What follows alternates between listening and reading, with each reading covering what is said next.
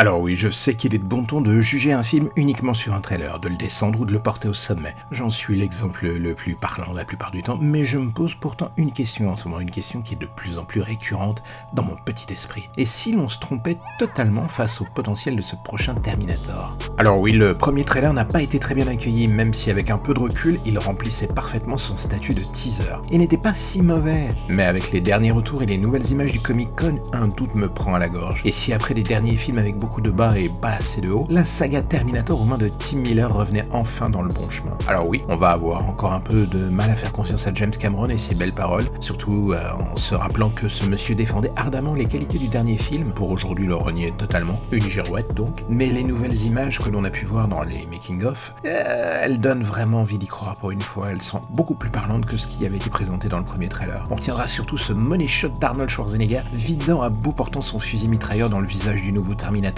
et ce dernier y survivant sans le moindre mal. Alors oui, on aime ou pas Tim Miller, c'est certain. Il y a chez lui, et c'était le cas sur Deadpool, une vraie passion pour son projet, un nos côtés enfant gâté, mais sincère, qui se lance dans une aventure et n'a pas l'intention de faire en sorte de s'y perdre en trop, espérons-le d'ailleurs.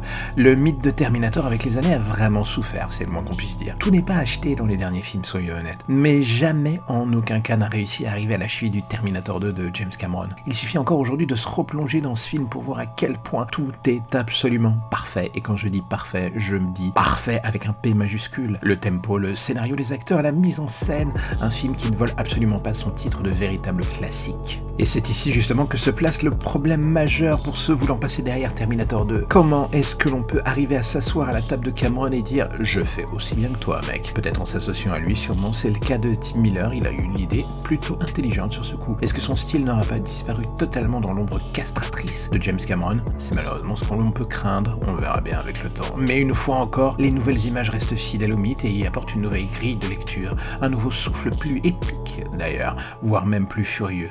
Est-ce que fait que le film soit classé R aux États-Unis comme Deadpool est forcément un gage de qualité J'ai envie de dire non, mais cela permet de s'adapter aux attentes d'un nouveau public, d'une nouvelle génération, et peut-être finir par enfin offrir à la saga Terminator le renouveau dont elle avait tellement besoin depuis le temps. Alors oui, Terminator 2 se suffisait presque à lui-même, et clôturer la saga de la meilleure façon qui soit. Et revenir sur cette dernière et souffler sur les braises pour les raviver, et franchement casse-gueule, on ne va pas se mentir. Mais plus le temps passe et plus que je commence à voir se dessiner à l'horizon me donne vraiment envie de croire dans le projet, et de ne pas forcément suivre le train de la haine facile qui roule dans son ombre. On verra bien avec le temps si je me trompe ou pas.